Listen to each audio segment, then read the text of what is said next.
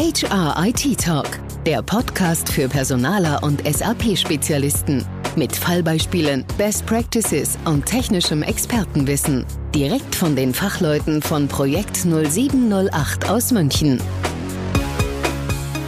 Auf dem DSAG-Jahreskongress im September 2019 haben die deutschsprachige SAP-Anwendergruppe und SAP gemeinsam bekannt gegeben, dass das On-Premise-basierte SAP HCM als integraler Bestandteil der S4HANA-Lösung bereitgestellt werden wird. Somit garantiert SAP eine Wartung dieser Lösung entgegen bisheriger Aussagen auch nach 2025. Einmal mehr stellt sich nun für SAP-Anwenderunternehmen die Frage, was bedeutet das konkret für meine SAP HCM-Systemlandschaft? Macht SAP SuccessFactors für mich nach wie vor Sinn? Und falls ja, wie gestalte ich meinen individuellen Weg in die HR Cloud bestmöglich? Damit herzlich willkommen zu dieser neuen Folge von HR IT Talk. Mein Name ist Michael Schäffler. Matthias, schön, dass du es geschafft hast. Kannst du bitte mit einer Vorstellung deiner Person beginnen? Ähm, deinen beruflichen Werdegang, deinen fachlichen Schwerpunkt hier bei Projekt Nummer 8. Schieß mal los. Ja, hallo Michael. Sehr gerne. Ähm, ja, wo fange ich an? Bin direkt nach meinem Studium der Wirtschaftsinformatik bei der SAP eingestiegen, war dort mehrere Jahre in der Beratung tätig, habe Kunden in Deutschland und international bei der Einführung von HCM-Software unterstützt, als Berater, Entwickler, später auch Projektleiter. Mein Fokus war immer so ein bisschen die Talent-Management-Ecke. Ja, bin dann ähm, über ein anderes Beratungsunternehmen zu Projekt 708 gestoßen, ähm, bin da jetzt seit 2011 in der Geschäftsführung und als CEO verantwortlich bei uns für den Bereich HR Consulting. Worum geht's im Bereich HR Consulting? Ähm, vereinfacht gesagt, zwei Themengebiete. Einmal HR Business Consulting, wo wir HR-Fachabteilungen helfen, neue Konzepte, neue Personalprozesse zu implementieren. Und im anderen Bereich HR Solutions helfen wir Personallösungen aus dem Hause SAP, also quasi SAP HCM, aber mittlerweile fast ausschließlich SuccessFactors bei diesen Lösungen, bei diesen Kunden zu positionieren, einzuführen und entsprechend einzurichten. Neben meiner Verantwortung als ähm, Leiter HR Solutions bin ich als CEO noch für die strategische Ausrichtung von Projekt 708 verantwortlich. Das heißt, ich identifiziere neue Geschäftsfelder, entwickle neue Geschäftsfelder zusammen mit den Kollegen und ja, schaue, dass wir mit dem Themenportfolio, was wir anbieten, einfach zeitgemäß sind und unsere Kunden entsprechend unterstützen können. Ja, vielen Dank. Ich habe vorhin mal überlegt, wie lange wir uns eigentlich kennen. Das ähm, ist ja schon ein paar Jährchen her und ich finde äh, auch die Geschichte, wie wir uns kennengelernt haben, ganz witzig. Vielleicht wirst du die mal noch unseren Hörern mitgeben. Ja, ist in der Tat recht witzig. Ich glaube, es war 2005.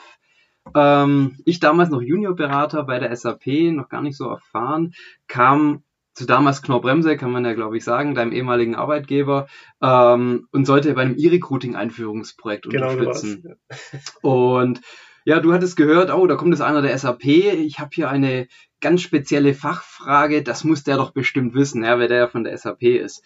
Und hast mich da mit irgendeinem, ich weiß nicht, einem BSP-Problem ähm, gelöchert und ich selber noch nicht so erfahren, habe gedacht, wow, ich muss ja unbedingt hier eine Antwort finden.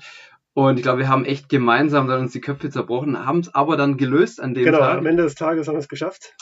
Und ja, irgendwie hat sich damit ja eigentlich auch eine Freundschaft dann entwickelt. Gell? Wir mhm. sind dann auch über das Projekt ähm, in Kontakt geblieben, auch dann über verschiedenste Arbeitgeber, die dann jeder von uns hatte. Du hast dich ja dann vor, ja, vorher schon selbstständig gemacht.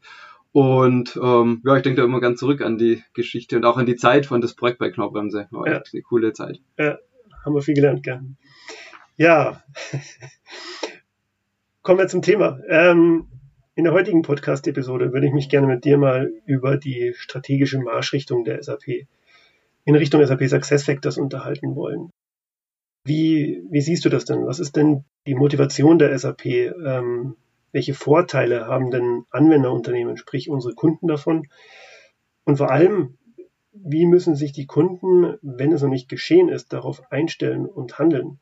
Kannst du vielleicht damit beginnen, ähm, dass du nochmal die generellen Vorteile der HR-Lösung aus der Cloud erläuterst? Ich denke, das ist wichtig zu verstehen. Ja, auch was es denn so für Bereitstellungsoptionen gibt, wenn man jetzt an SAP SuccessFactors denkt. Mhm. Ja, gerne. Ähm, ja, ist natürlich ein sehr spannendes Thema. Da ist sehr viel Bewegung drin am Markt. Es entwickelt sich sehr viel und ähm, die Welt entwickelt sich wirklich auch sehr rasant weiter an der Stelle. Ähm, vielleicht noch kurz vorab ähm, ein paar Worte zum Thema Cloud an sich. Es ist ja eigentlich auch kein Trend, den sich die SAP ausgedacht hat, ähm, sondern man sieht ganz klar, dass in der IT sich, ja, Stand heute eigentlich alles in Richtung Cloud verlagert. Ähm, es betrifft natürlich die Geschäftsumgebung, es betrifft andere Lösungen, es gibt andere Anbieter, die genauso in die Cloud investieren. Hier und einfach nur mal Salesforce genannt, vielleicht auch eine Microsoft oder Amazon Web Services. Ähm, ganz bekannte Unternehmen, die mittlerweile fast ausschließlich über Cloud-Dienste am Markt unterwegs sind. Ähm, ja, und auch selbst im privaten Umfeld äh, ist die Cloud eigentlich gar nicht mehr wegzudenken. Jeder nutzt ähm, Dropbox, ähm, Google Drive, was auch immer, sind alles Cloud-Lösungen. Und das hält natürlich ganz klar auch ähm, in den Geschäftsumgebungen oder Applikationen der Anwender ähm, Einzug. Und ja, das heißt, es geht ja nicht nur darum, ähm, Cloud der Cloud willen zu machen, sondern da gibt's ganz knallharte Argumente, die einfach dazu, dafür sprechen. Und aus meiner Sicht sind es weniger solche Aspekte wie, sag ich mal, Benutzerfreundlichkeit ähm, oder Kosten, weil ich sage, dass wir mittlerweile auch für On-Premise-Software benutzerfreundliche Applikationen entwickeln können. Ja, Stichwort SAP Fiori sei mal hier genannt. Da gibt's auch ganz tolle Möglichkeiten. Oder auch der Kostenaspekt. Ja, ich meine, ähm, Cloud-Lösungen sind nicht wirklich günstiger. Ähm, die Kosten verteilen sich einfach anders. Ähm, es fallen nicht mehr am Anfang Rieseninvestitionen an, sondern sie verteilen sich ein bisschen über die, über die Laufzeit. Ähm, aber auch ein Unternehmen wie SAP äh, würde jetzt hier nicht auf Geld verzichten wollen, ja, sondern die sind ja auch in langfristigen ähm, Wartungseinnahmen interessiert. Also von daher sage ich mal, sind diese beiden Argumente aus meiner Sicht gar nicht ausschlaggebend. Aus meiner Sicht ähm, sind es ganz andere Themen, die da relevant sind. Ja, also zum einen bietet so eine Cloud-Lösung ja natürlich eine Plattform ähm, ja als wesentliche Grundlage für Wandel und Innovation. Und das sind ja Herausforderungen, ähm, denen die Organisationen mittlerweile gegenüberstehen. Sie müssen sich ähm, viel schneller an sich ändernde Rahmenbedingungen anpassen. Sie müssen ähm, ihren Fokus neu ausrichten. Sie müssen einfach in der Lage sein, ja, anders zu agieren und schneller zu agieren als früher. Ja, und jetzt speziell für das Thema HR ist es ja auch so, dass HR, wie es heutzutage gelebt wird, eigentlich nichts mehr damit zu tun hat, wie Personalarbeit vor 20 Jahren durchgeführt wurde. Damals war es der Fokus sehr stark auf ja, die Unterstützung von administrativen ähm, Prozessen. Es war sehr stark geprägt ähm, von einem Expertensystem für Personalsachbearbeiter.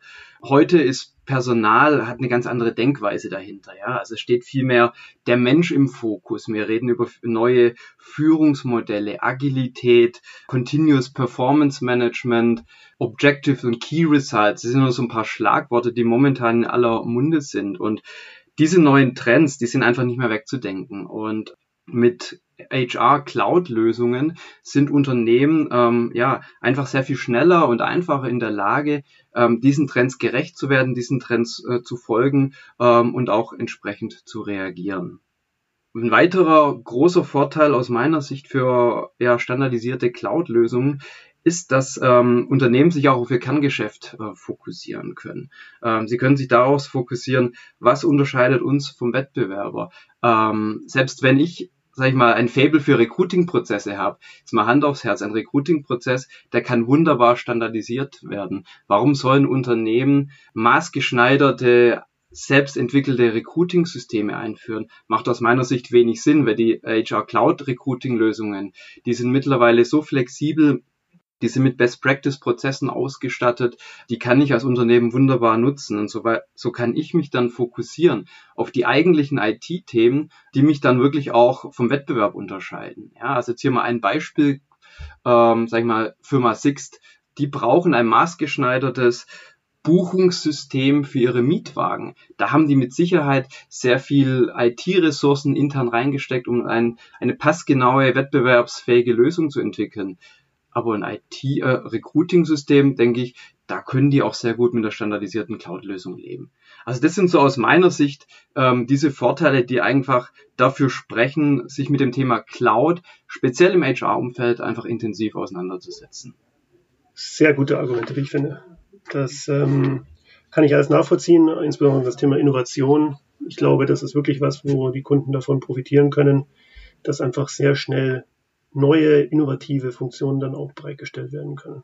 Das Richtig. war in der Vergangenheit oftmals das Problem, muss man auch ganz ehrlich sagen, dass äh, zuvor, bevor man jetzt einer On-Premise-Systemlandschaft Innovationen, neue Funktionen nutzen konnte, mussten entsprechende Enhancement Packages implementiert werden, aktiviert werden. Das war es mit entsprechenden Aufwänden in IT-Abteilungen verbunden. Das hat einfach Zeit gekostet und gedauert. Und heute hat man ja mit äh, diesen Quarterly Releases doch sehr schnell Zugriff auf solche Funktionen. Richtig, ja. Das sieht man auch sehr schön, wie SAP neue Trends aufgreift, die dann eben in SuccessFactors abbildet und relativ schnell auch den Kunden zur Verfügung stellen kann. Ich weiß noch in früheren Zeiten, auch da sage ich mal, SAP hat sich ja schon auch sehr schnell immer weiterentwickelt, aber das Problem waren eigentlich immer die Kunden, die genau. diesem mhm. ähm, ja, dieser Geschwindigkeit gar nicht folgen konnten, beziehungsweise die internen IT-Abteilung, die mussten Projekte einplanen, es mussten äh, Ressourcen zur Verfügung gestellt werden und somit waren letzten Endes aus meiner Erfahrung die Kunden immer, sag ich mal, zwei, drei Release-Zyklen hinter dem, was die SAP eigentlich am Markt positioniert hat. Und mit diesem, wenn du es gerade ansprichst, Quarterly Releases, die rauskommen, die haben ja nichts, äh, also sind ja nicht vergleichbar mit den klassischen Enhancement Packages. Der, diese Quarterly Releases, die werden ja automatisiert eingespielt von SAP und die kann ich letzten Endes ohne großen Aufwand nutzen und habe so ja viermal im Jahr neue Features in meinem System. Mhm. Ich habe ein Argument im Kopf, wo ich mir vorstellen kann, äh, dass das vielen Kunden auch äh, viele Kunden umtreibt, das ist das Thema Datenschutz. Hm. So, also wir reden ja über HR-Daten, also hochsensible personalwirtschaftliche Informationen. Da hat man sicherlich einen gewissen innerlichen Widerstand, das Ganze dann auch in die Cloud zu bringen. Wie ist denn da der Stand der Dinge? Hm. Ja, natürlich eine ganz, ganz wichtige Fragestellung, mit der sich die Unternehmen auch intensiv auseinandersetzen. Ich erinnere mich noch gerne an eine Aussage, die ich, ja, ich glaube, es ist schon ein paar Jahre her, ich glaube, es sind schon drei Jahre her, mal von einem Kunden gehört habe. Er hat gesagt, meine Daten bleiben auf meinem Werksgelände. Ja. ähm, das hat sich gewandelt. Also ähm, ich habe das so erlebt, dass äh, sich deutsche Unternehmen, ich sag mal, sie waren ein bisschen zögerlich mit dem Thema Cloud, mhm. weil, wie du ansprichst, ja, es sind hochsensible Daten. Wir reden hier Daten, Gehaltsdaten, aber auch zum Beispiel, wenn wir über das Thema Talentmanagement reden, Informationen über meine Potenzialträger des Unternehmens, Informationen über Kernkompetenzen, die wir vielleicht auch einen Wettbewerbsvorteil verschaffen. Und da habe ich als Unternehmen natürlich zu Recht die Anforderung, dass diese Daten entsprechend sicher sind beim Anbieter. Und dem musste die SAP als Cloud-Anbieter natürlich Folge tragen. Ähm, in der jüngeren Vergangenheit, muss ich gestehen, erlebe ich diese kritische Haltung gegenüber dem Thema ja, Datenschutz und Datensicherheit von Cloud-Daten gar nicht mehr so. Ähm, Unternehmen vertrauen da viel mehr, speziell jetzt der SAP als deutschem Hersteller, dass diese Kriterien entsprechend ähm, erfüllt werden. Und das kommt natürlich nicht von ungefähr. Ja, die SAP hat ja in den letzten Jahren auch massiv investiert. Ähm, ich möchte einfach nur mal ein paar Beispiele nennen. Ähm, wir haben mittlerweile ein eigenes Rechenzentrum in St. Leon Roth, also sprich in Deutschland neben der Konzernzentrale in Waldorf und das ist natürlich gefühlt schon für die deutschen Kunden ähm, eine ganz andere Vertrauensbasis, wie wenn die Daten, sag ich mal, jetzt in Amsterdam oder vielleicht noch schlimmer in den USA gehostet werden. Ja, also schon allein diese Maßnahme.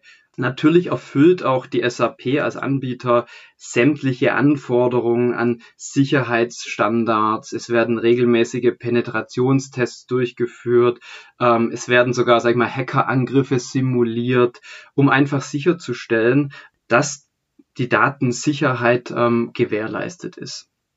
Darüber hinaus, ich weiß gar nicht, welche Zertifizierungen und Qualitätssiegel es alle sind im Detail. Ähm, es gibt da von der SAP eine wunderbare Webseite, SAP Trust Center nennt sich das, äh, wo die SAP auch sehr offen kommuniziert und darlegt, was sie alles erfüllt, sage ich mal, angefangen von sämtlichen ISO-Zertifizierungen über TÜV-Siegel, regelmäßige Audits durch zum Beispiel KPMG ähm, oder andere Auditierungsunternehmen um einfach ja durch Offenheit und Transparenz dem Kunden äh, entsprechende Sicherheit zu vermitteln. Und da erlebe ich einfach, dass das sehr gut angenommen wird.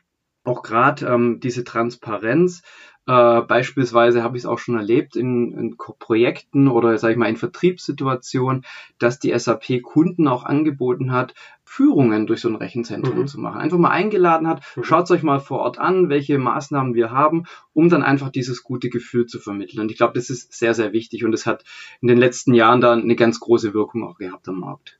Mhm. Ah, das ist spannend mit dieser Website, die du erwähnt hast, die kannte ich jetzt ehrlich gesagt noch gar nicht. Die werde ich auch gleich mal in den Shownotes verlinken zu dieser Episode. Dann kann man das auch als Hörer nachvollziehen. Vielleicht nochmal ergänzend ein ähm, Aspekt. Wir haben jetzt gerade viel über das Thema Daten ähm, Sicherheit gesprochen. Ähm, es gibt ja noch die zweite ähm, Ebene, sag ich mal, der Datenschutz. Das war ja das Thema, was in den letzten Jahren ja auch in aller Munde war, DSGVO und so weiter. Auch da erfüllt natürlich die SAP sämtliche Standards. Ja, also auch die einzelnen Lösungen innerhalb SuccessFactors haben Löschfristen, um einfach ähm, zum Beispiel Werberdaten nach Ablauf des Prozesses fristgerecht wieder aus dem System zu löschen. Da kann man im Grunde einen Haken dran machen. Gut, vielen Dank dafür. Kommen wir zur nächsten Frage. Lass uns mal über die Pressemitteilung von vergangener Woche sprechen, die die DSAG gemeinsam mit der SAP im Rahmen vom DSAG-Jahreskongress 2019 publiziert hat. Ja, das war eine sehr große Überraschung, zumindest für mich. Kannst du als Verantwortlicher vom Bereich HR Consulting bitte mal das Ganze bewerten? Was bedeutet das jetzt für unsere Kunden, für Anwenderunternehmen? Insbesondere wenn Sie jetzt vor der Entscheidung stehen, in die Cloud zu gehen oder auf On-Premise zu verbleiben. Ja, das war tatsächlich sehr spannend, was da letzte Woche passiert ist. Ähm, es gab ja neben dem DSAG-Jahreskongress noch zwei andere relevante Veranstaltungen. Zum einen die Zukunft Personal in Köln, wo es eben sagen wir, primär um fachliche Themen geht. Ähm, zum anderen eben die Success Connect in Las Vegas. Und dann eben die DSAG Veranstaltung mit der entsprechenden Pressemeldung. Und ja, ich glaube, es hat ziemlich für Wirbel gesorgt, muss ich sagen. Also man hat es ja auch gemerkt, in sozialen Medien wurde die Meldung hoch und runter geshared, geteilt, bewertet. Ähm, von daher scheint es schon die Leute bewegt zu haben. Ja, von daher, lass uns mal genau unter die Lupe nehmen. Was bedeutet das denn, diese Pressemeldung? Ich glaube, die erste wichtige Aussage, die wir nochmal hier wiederholen sollten, ist, dass künftig eine HCM-Lösung direkt in S4HANA integriert sein wird. Das ist ein großer Unterschied zur bisherigen Stellungnahme der SAP, wo ja geplant war, dass es ab 2023 ein separates Produkt geben sollte, das HCM vor S4HANA, was eben nicht integriert ist in der Lösung, sondern separat steht, ja, und um dieses Produkt nutzen zu können, mussten Kunden einen Carve-out, wenn nicht eh schon geschehen, ihres HCM-Systems durchführen denke, das ist so eine wesentliche Neuerung, dass eben dieser Carve-out nicht mehr unbedingt also notwendig ist. der bestehenden HCM-Komponente aus dem ERP-System. Richtig, ja. ja. Genau, als separates Standalone HCM-System, ja. was viele Unternehmen eh schon fahren. Mhm. Aber das ist jetzt nicht mehr zwingende Voraussetzung. Und diese HCM-Lösung, die in S4HANA integriert sein wird, wird den bekannten Funktionsumfang fachlich und technisch widerspiegeln. Soweit ähm, die Aussage. Kommen wir aber gleich später nochmal dazu. Ich glaube, was aber auch wichtig sein wird, ist eine Aussage, die ja ein bisschen im Nebensatz war, äh, wo die SAP darauf verweist, damit eine zuverlässige Übergangslösung geschaffen zu haben. Und ich glaube, das ist ganz wichtig, weil die SAP ist jetzt hier einer wichtigen Forderung der Anwender nachgekommen, wo es primär darum geht, ähm, Zeit zu gewinnen weil viele Unternehmen einfach ja eine gewisse Zeit brauchen, einen Weg in die Cloud zu beschreiten. Dem ist die SAP jetzt nachgekommen. Wir gewinnen hier nochmal deutlich Zeit.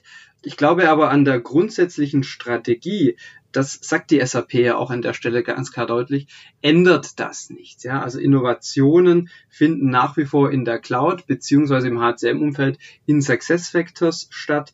Da werden große Investitionen getätigt. Hier geht es, eine Übergangslösung zu schaffen, um den Kunden entsprechende Planungssicherheit ähm, zu vermitteln. Und ich denke, das ist ganz wichtig, weil gerade On-Premise IT-Systeme, da stecken ja Rieseninvestitionen der Kunden dahinter, ja, und die laufen ja über Jahre und entsprechend brauche ich auch als Anwender Planungssicherheit für meine Investition. Ich denke auch, ja, kleinere und mittelständische Unternehmen, die haben sicherlich jetzt mehr Planungssicherheit, mehr Flexibilität. Auch der Public Sektor, den, ja, denke ich, wird das Ganze auch freuen. Und somit kann es ja dann auch bis 2025, wenn dann auch die SAP ERP HCM Lösung aus der Wartung läuft, auf Basis von On-Premise weitergehen. Und darüber hinaus, wenn ich es richtig verstanden habe. Richtig. Laut meinem Verständnis ist damit jetzt erstmal eine, ja, eine Wartung bis 2030 und darüber hinaus gesichert. Somit kann ich mich als Kunde ja in aller Ruhe auf die nächsten Schritte vorbereiten, sage ich mal einfach, ja. Und ganz spannend eben war eben auch, dass parallel zu dieser Veranstaltung eben der erwähnte Success Connect ähm, Veranstaltung in Las Vegas war, wo es natürlich primär um Neuerungen im Bereich Cloud ging. Da und da ist sehr viel auch passiert. Ja, an, der Stelle möchte ich nur mal ganz kurz erwähnen, das Thema Human Experience Management, was die SAP da ziemlich gepusht hat. Da geht es um die Verbindung von SuccessFactors und Qualtrics, dieser neuen Lösung, die zugekauft wurde. Ja, die Positionierung in dem Maße stattfindet, dass eben damit operative Daten und sogenannte Experience-Daten zusammengefasst werden können und somit ein übergreifendes ja, Analysewerkzeug geschaffen wird. Ganz spannend, auch noch ein bisschen nebulös, was da alles passieren wird, aber das nur mal so am Rande erwähnt. Zurück ähm, zur S4HANA-Lösung. Ich glaube, was auch nochmal ganz spannend sein wird, wie die SAP mit dem Thema Lizenzen umgeht. In der Pressemeldung wurde erwähnt, dass de genaue Details zur Bepreisung noch ausstehen, dass wohl aber existierende Lizenzen angerechnet werden können. Und ich vermute mal, dass es genau darauf hinauslaufen wird, dass es keine 1 zu 1 Anrechnung geben wird, weil es ja auch ein neues Produkt ist an der Stelle. Ähm, die SAP wird es aber den Anwendern und Unternehmen bestimmt auch entsprechend attraktiv machen, dieses Produkt zu nutzen, auch aus Eigeninteresse. Die existierende Lösung, die wird so oder so dann eben abgeschafft werden. Aber was nach wie vor Fakt ist, dass die Bereiche E-Recruiting, Learning Solution und das Travel Management nicht mehr Bestandteil sein werden, auch nicht der jetzt neu kommunizierten Lösung. Davon gehe ich aus. Ähm, an der Stelle ist es tatsächlich noch ein bisschen nebulös. Äh, ich zitiere mal die DSAG-Pressemeldung. Da steht im bekannten Funktionsumfang. Das kann natürlich vieles umfassen. Ich gehe ganz stark davon aus, dass eben so wie es bisher angedacht war, es auch weiter ähm, geplant sein wird, dass SAP E-Recruiting die ähm, ja, E-Learning-Komponenten der LSO sowie das Travel Management explizit ausgeschlossen sein werden, wobei das Thema Travel Management wohl auch nochmal auf der Agenda der DSAG steht, das ja gegebenenfalls auch in diese Lösung zu integrieren. An der Stelle muss ich sagen, meine persönliche Meinung, speziell für diese drei Produkte, glaube ich, dass es keinen großen Mehrwert bietet, die jetzt auch in der S4HANA-Lösung zu integrieren. Für alle drei Produkte gibt es meiner Meinung nach mittlerweile Pendants in der Cloud, die der On-Premise-Lösung ein Vielfaches überlegen sind.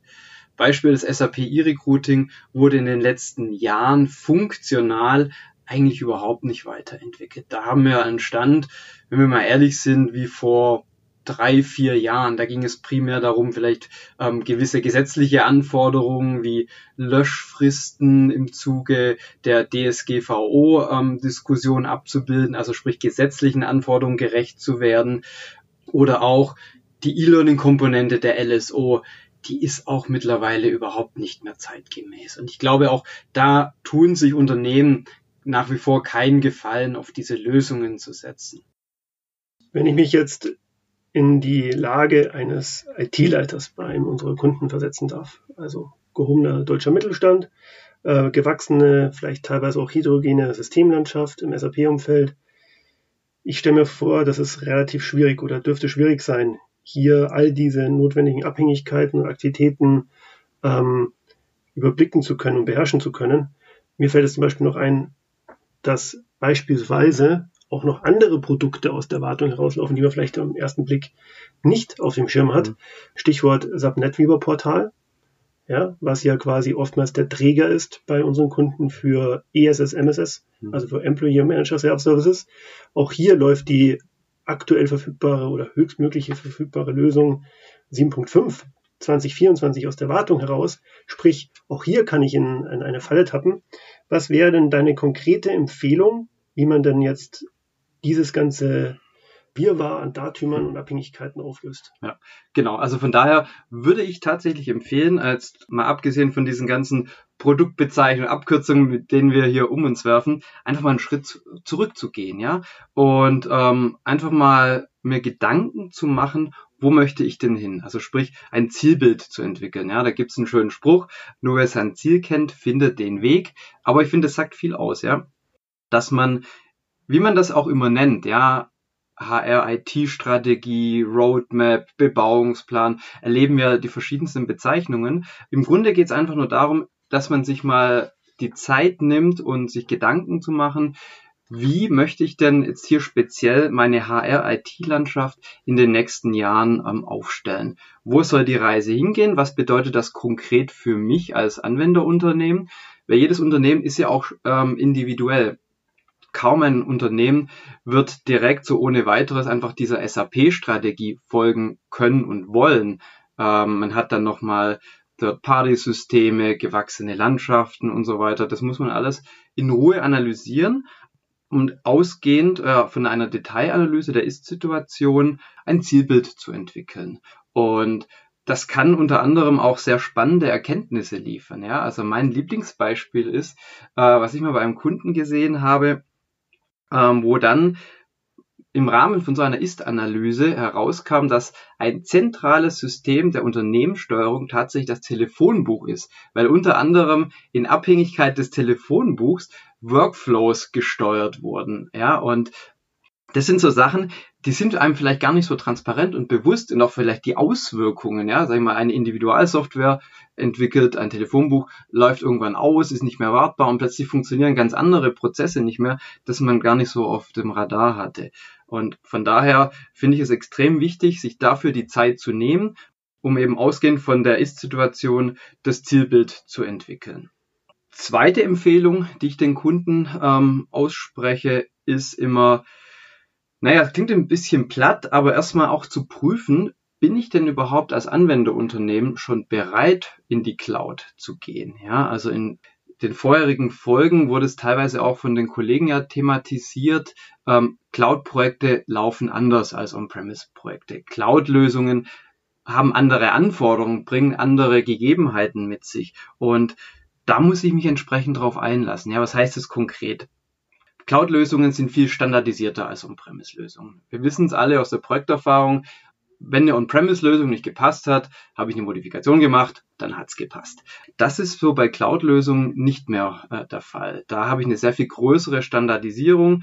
Natürlich gibt es Möglichkeiten, so Konfiguration, ich kann Prozesse, Rollen, Berechtigung, alles abbilden, aber ich bin trotzdem gezwungen, mich ja, bis zu einem bestimmten Maße auf diese Standardisierung einzulassen. Das heißt, ich, ich brauche neues Denken. Ja. Ich muss bereit sein, auch alte Zöpfe mal abzuschneiden, mal existierende Prozesse zu überdenken. Ich muss vielleicht auch neue Philosophie annehmen. Ja. Also Beispiel SAP, ERP, HCM ist eigentlich ein Expertensystem. Das ist designt für den Personalsachbearbeiter, der dort nach einer intensiven Schulung ähm, sehr effizient Personalmaßnahmen durchführen kann. SuccessFactors Employee Central so als Pendant in der Cloud, das ist ein System für, für alle Mitarbeiter eines Unternehmens. Also sprich, das einzige, das ganze System ist ein einziger Self-Service.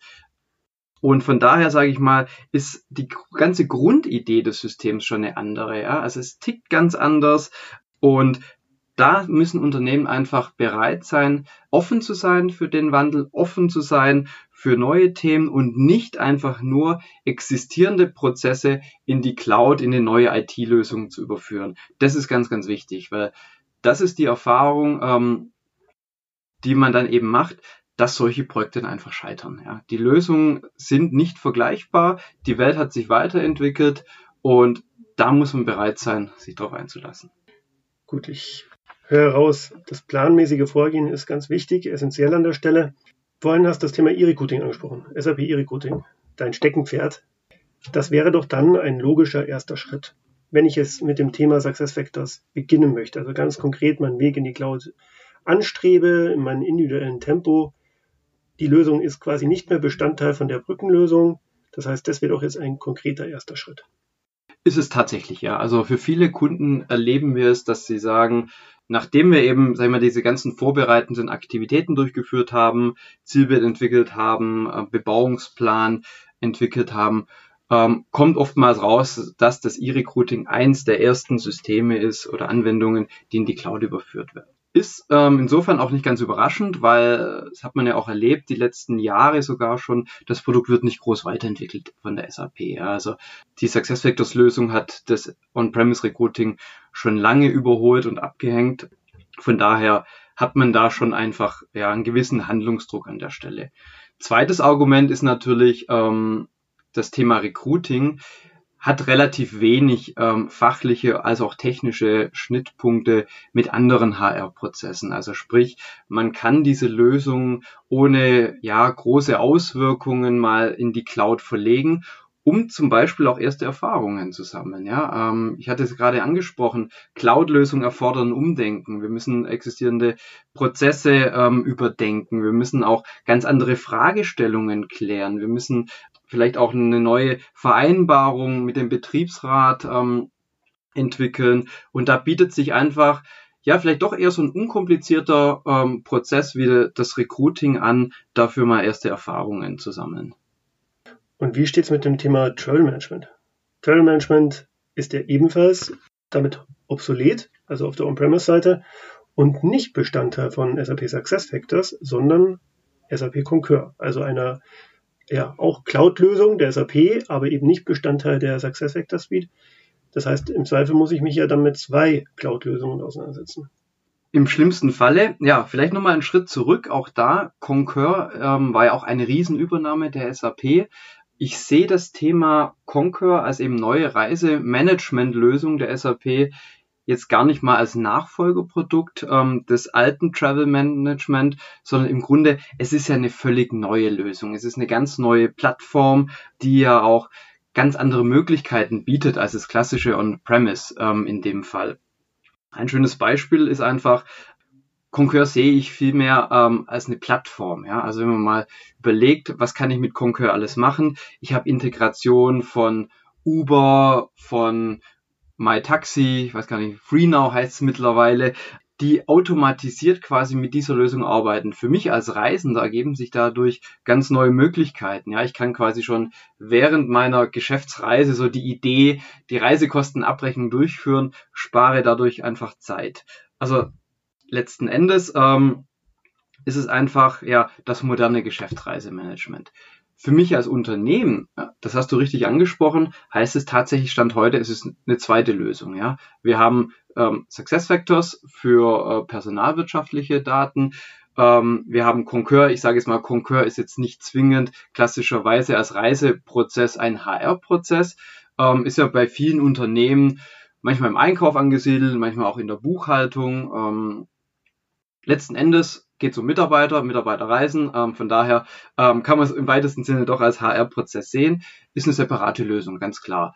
Was man wiederum verargumentieren kann, es ist eine Lösung aus dem Hause SAP und natürlich sprechen SAP-Lösungen jetzt besser miteinander ähm, als jetzt äh, eine SAP-Lösung und vielleicht eine Non-SAP-Lösung. Ja, da gibt's einfach auch standardisierte Schnittstellen, Integrationsszenarien, die ähm, mir die ganze Einführung entsprechend erleichtern.